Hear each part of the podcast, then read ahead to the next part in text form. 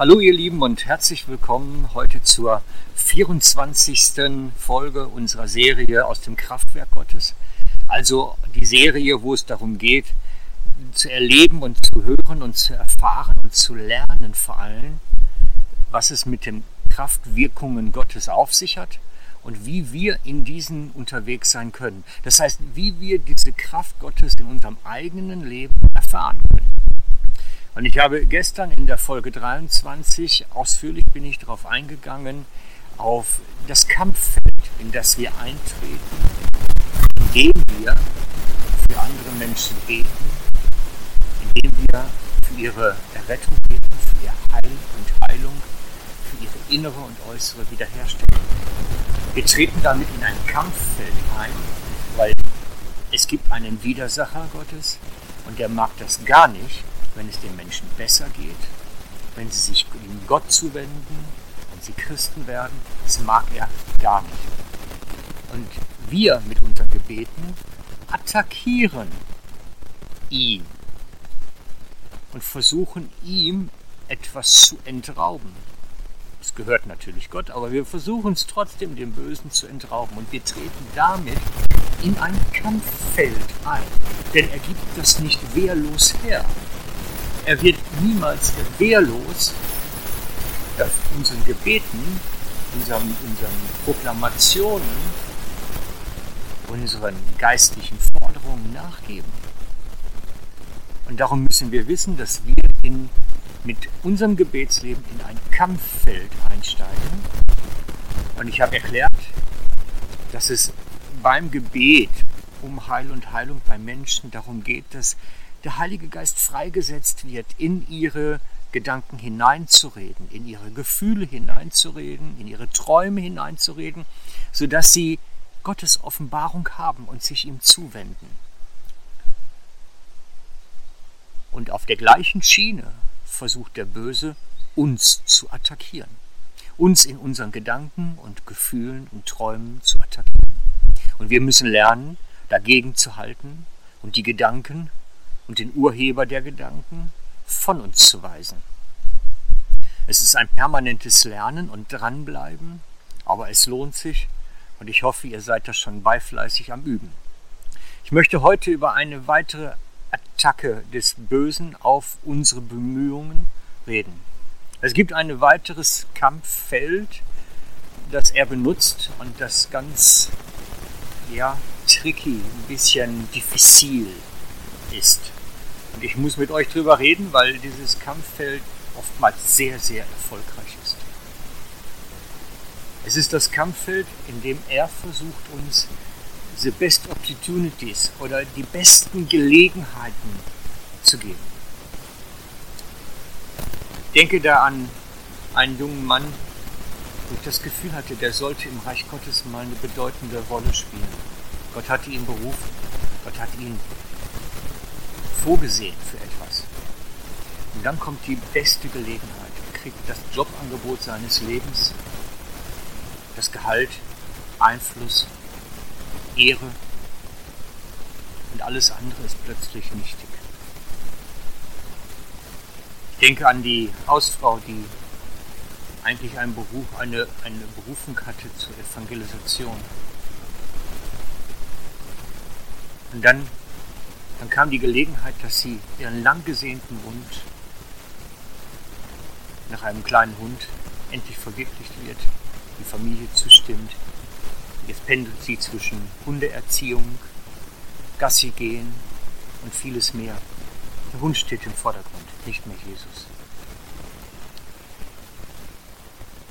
Ein guter Freund sagte mir mal vor langer Zeit, der Teufel versucht uns mit den schönen Frauen nicht mit den hässlichen. Und genau das ist auch bei diesen besten Gelegenheiten. Viele beste Gelegenheiten entspringen dem Bösen, weil er möchte uns aus der Nähe Gottes wegziehen. Er möchte uns aus der Abhängigkeit wegziehen. Er möchte uns die Leidenschaft rauben. Das geht nicht von heute auf morgen, das geht über einen schleichenden langen Prozess. Und wer das nicht erkennt, ist schnell da drin gefangen. Und es ist wichtig, dass wir lernen, darin zu unterscheiden zwischen den Gelegenheiten, die Gott uns gibt, und den Gelegenheiten, die der Teufel uns vor die Füße wirft, aber die uns letztlich dann von Gott bringen werden.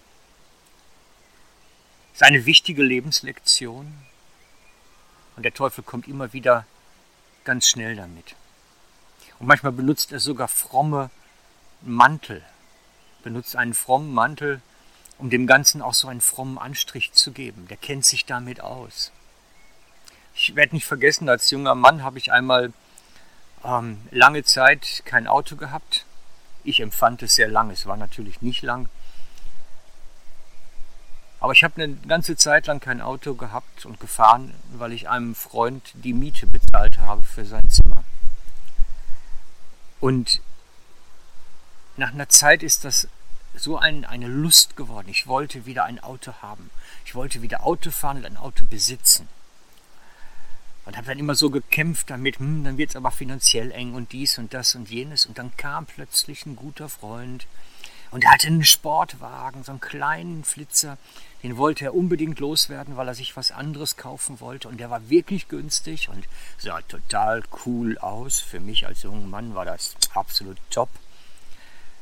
Und dann hörte ich diese Stimme, oh Mann, mit diesem Sportwagen, da kannst du ganz toll in Gespräche reinkommen, kannst ganz toll ähm, so, so, so anfangen, in einer Szene auch, in dieser ganzen Poser-Szene unterwegs zu sein. Damals kannte man den Begriff noch gar nicht, weil es war schön breit und bunt und tief gelegtes Auto. Und so hat mich der Böse verführt zu diesem evangelistisch wirksamen Auto. Und ich habe ihn gekauft und hatte dann exakt ein an bis zwei Monate Freude dran, bis mir der Motor hochgegangen ist und das Ganze nur noch einen Rest Schrottwert hatte. Es war die beste Gelegenheit, die leider vom Bösen gekommen ist und ich habe mich verführen lassen. Und seitdem habe ich oftmals gelernt, dass nicht jede super Gelegenheit, die sich uns im Leben bietet, auch eine Gelegenheit ist, die Gott uns zur Verfügung stellt, damit wir weiterkommen. Viele super Gelegenheiten, sowohl beruflich als auch irgendwie anders, sind einfach eine Falle, die uns vom Herzen Gottes wegziehen.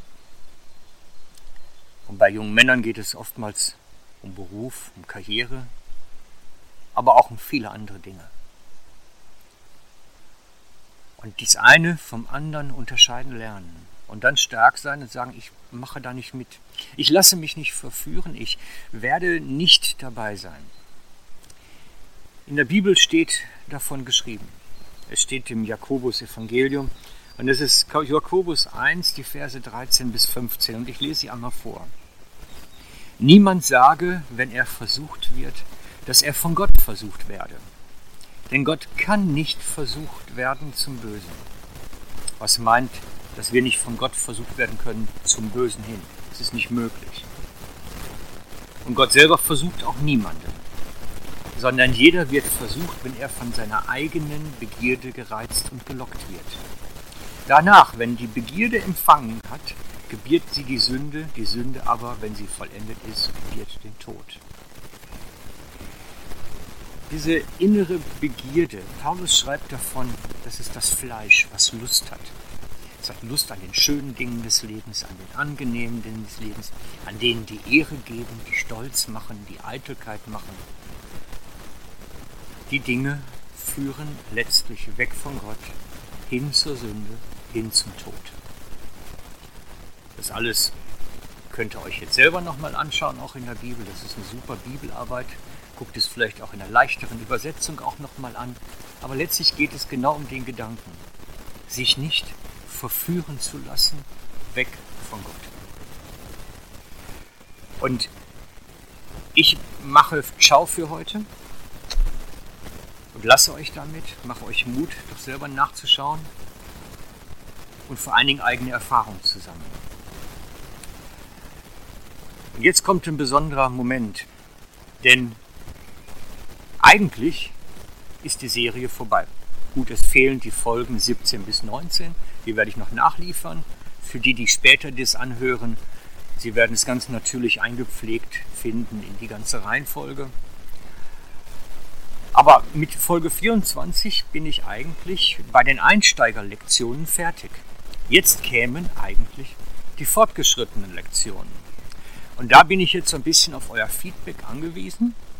Schreibt mir doch mal in die Kommentare rein, braucht ihr Feedback, äh, braucht es eine, Fort eine Fortsetzungsserie, die auf dem fortgeschrittenen Level unterwegs ist oder reicht euch das Starterlevel, das Anfängerlevel? Wie sollen wir weitermachen? Schreibt mir mal eure Vorschläge in die Kommentare rein, damit ich weiß, lohnt es sich für mich noch weiter, euch diese Aufnahmen zur Verfügung zu stellen. Also, ich würde mich freuen, von euch zu hören. Schreibt kurz in die Kommentare rein, entweder bei YouTube oder bei auf dem Blog. Am besten natürlich auf dem Blog, weil ich es da am leichtesten auch sehen kann immer. Würde mich freuen, einfach von euch zu hören, wie es nun weitergehen soll. Ciao für heute, euer Frank.